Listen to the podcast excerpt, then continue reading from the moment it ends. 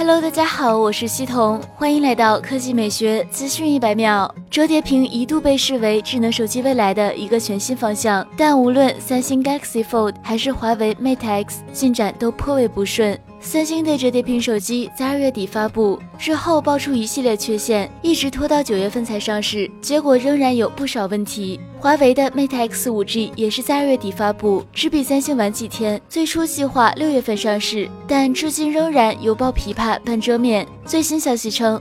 华为 Mate X 目前已经投入量产，最快会在本月底官宣国内上市。不过，由于生产难度太大，良品率偏低，至少初期的供货量不会太多。九月底的时候，华为官方微博曾透露，Mate X 将于十月份在中国区发布和销售。而余承东随后也确认，Mate X 今年一定会上市。对于 Mate X 为何拖延如此之久，消息人士指出，主要有两个原因：一是华为对 Mate X 折叠屏的坚固性、耐用性都进行了反。反复的调整和漫长的测试，以保证上市后不会出现问题。第二个原因是，华为还围绕折叠屏进行深入的系统和应用优化。